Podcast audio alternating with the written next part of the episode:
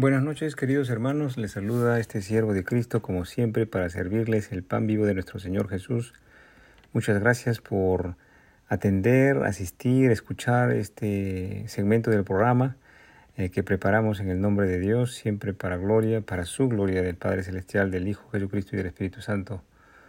Esta noche en el Evangelio cronológico Jesús enseña la buena actitud de un siervo.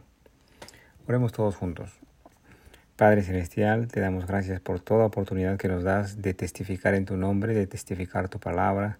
Te damos gracias, Señor, también porque nos das eh, prueba experimental de que tú eres verdadero y que cumples tus promesas, que tu palabra también es verdadera y que también llegamos a experimentar la bendición del cumplimiento de tu palabra, Señor.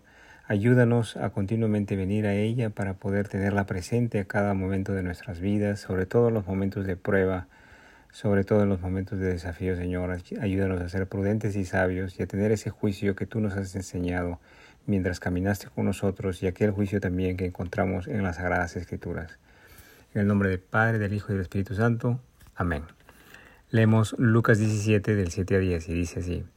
¿Quién de vosotros teniendo un siervo que ara o apacienta ganado, al volver el del campo, luego le dice, pasa, siéntate a la mesa?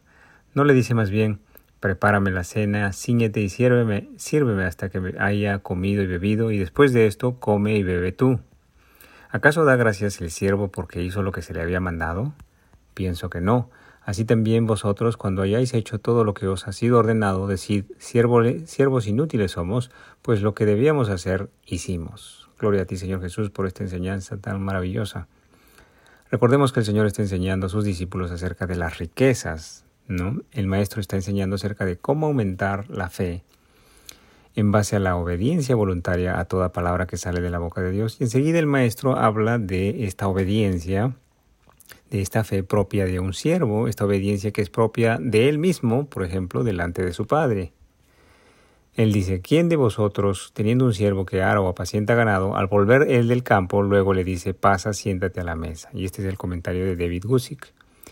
Teniendo un siervo que ara o apacienta ovejas, Jesús entonces acababa de hablar a sus discípulos acerca de las grandes obras posibles por la gran fe, por ejemplo, como desarraigar un sicomoro. Aquí Jesús agregó algunas palabras destinadas a prevenirnos y advertirnos contra el orgullo que a menudo surge cuando alguno se ve a sí mismo como instrumento u obrero de Dios. Ojo, que nos cuidemos del orgullo que a menudo surge cuando alguno se ve a sí mismo como instrumento u obrero de Dios. Jesús habla de los que realmente sirven. Arar es un trabajo duro, agota la fuerza y la resistencia del labrador. Es un trabajo duro la agricultura y es un trabajo duro el ministerio espiritual. Cuidar de ovejas también puede ser un trabajo duro que requiere mucha paciencia, y esto es cuidar de ovejas en el sentido espiritual, mucha paciencia, atención a los detalles y un corazón compasivo, bondadoso y amoroso. Es útil recordar de que estas palabras no fueron dadas a la multitud. El capítulo comenzaba diciendo, luego dijo Jesús a sus discípulos. ¿Verdad? Entonces fijémonos que no estaba, no, no estaba trazando el camino de la salvación, sino señalando un camino de servicio para los que ya eran salvos. Y esto lo dice Spurgeon. El amo del siervo dice, prepara, prepara algo para mi cena, ciñete y sírveme hasta que haya comido y bebido, y después comerás y beberás tú. Jesús se imaginó a un siervo que llega de, un duro día de trabajo, ya sea arando o cuidando ovejas. Cuando el sirviente llega a casa, el amo no felicita, ni alimenta, ni sirve, ni masajea, pues al sirviente el amo espera de que el sirviente siga sirviendo porque todavía hay mucho trabajo por hacer. Bendito sea el Señor. Siempre hay algo que podemos hacer para servir al maestro. Siempre hay mucho que hacer para servir al maestro. Siempre hay alguna forma adicional de servir al maestro. Siempre hay mucho trabajo en la viña del Señor.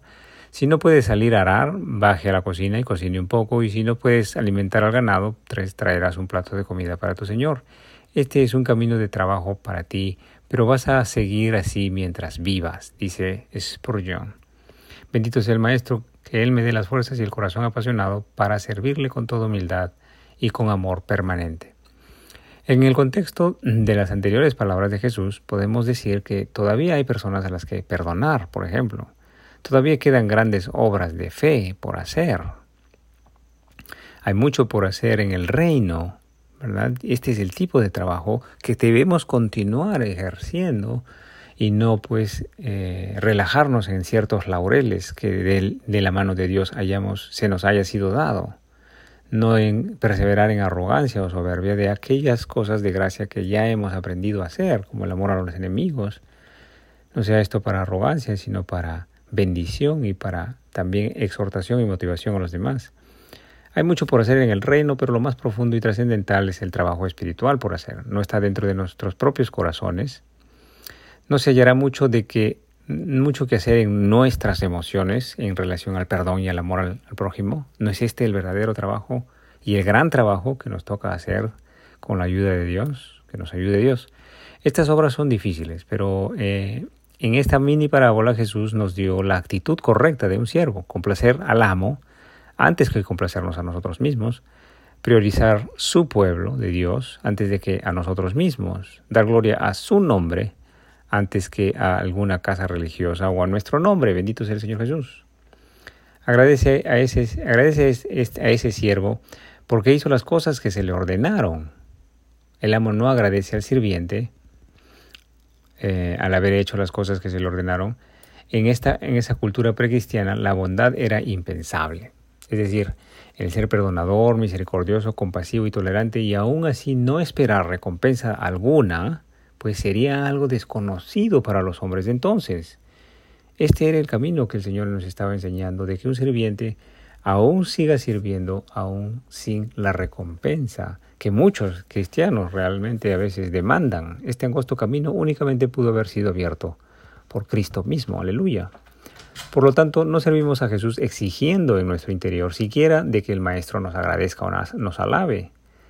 Parece extraño que Jesús nos agradezca a la luz de todo lo que ha hecho por nosotros. Parecería extraño de que el amo nos agradezca considerando de todo lo que queda por hacer. Todo el gran trabajo que aún queda por hacer. Que nos perdone Dios por nuestra pasividad. Parece extraño también considerando de que todo lo que, lo que todo hemos hecho proviene de Él, todo lo que viene es Él, de Él realmente, pues es realmente un regalo. ¿Y cómo podemos empoderarnos de aquello que se nos ha confiado? La gracia de Dios, dice David Musick. ¿Qué hemos hecho por Él en comparación con lo que Él ha hecho por nosotros? Nuestro servicio puesto al lado del, de Cristo, pues es como un solo grano de polvo comparado con el poderoso orbe del sol, dice Spurgeon. Sin embargo, extrañamente, Él nos agradecerá y nos recompensará aunque no, lo merezcamos, Él mirará el trabajo de cada uno de sus siervos y a los fieles les dirá, bien hecho, buen siervo y fiel, dice Mateo 25, 21 y 23. Dice, bien, buen siervo y fiel, sobre poco has sido fiel, sobre mucho te pondré, entre en el gozo de tu, de tu Señor.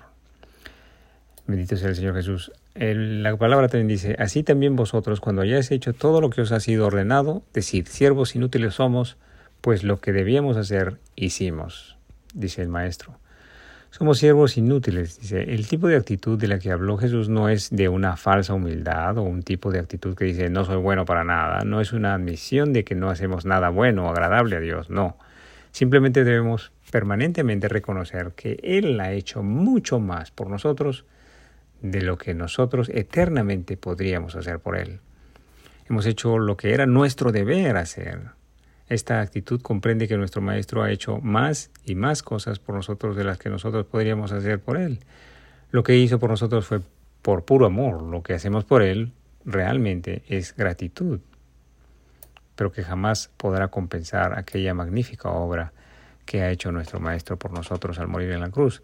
Por eso es tan importante que los maestros de la Biblia enfaticen lo que la Biblia misma enfatiza, lo que Dios ha hecho por nosotros cuando nos damos cuenta de que todo lo que Dios ha hecho por nosotros en Jesús, queremos realmente servirle con gratitud. Piense en la gran obra de perdón que Jesús hizo por nosotros. Piense en las grandes montañas que movió por fe.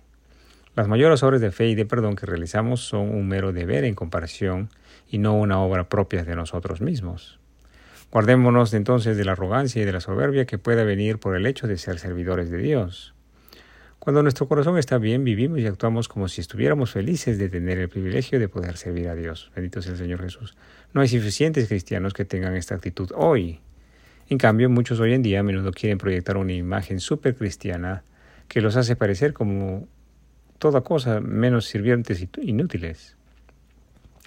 Solo pensamos que somos mejores que los demás cuando miramos al hombre, pero no a Jesús. Debemos enfocarnos en Jesús y lo que Él ha hecho por nosotros y nunca ver nuestros sufrimientos o nuestros espinosos caminos como un heroísmo propio o dando gloria a nuestra fortaleza o tratando de mostrar nuestro gran sufrimiento como algo para exposición a los demás. Enfocarnos en nosotros mismos no es el camino. Debemos enfocarnos en la inmensa, infinita y trascendental obra de salvación que Cristo ha hecho en la cruz.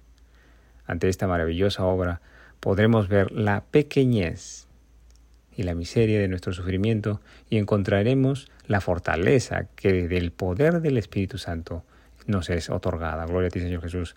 Los santos en crecimiento no se creen nada, los santos adultos se creen menos que nada, dice Spurgeon.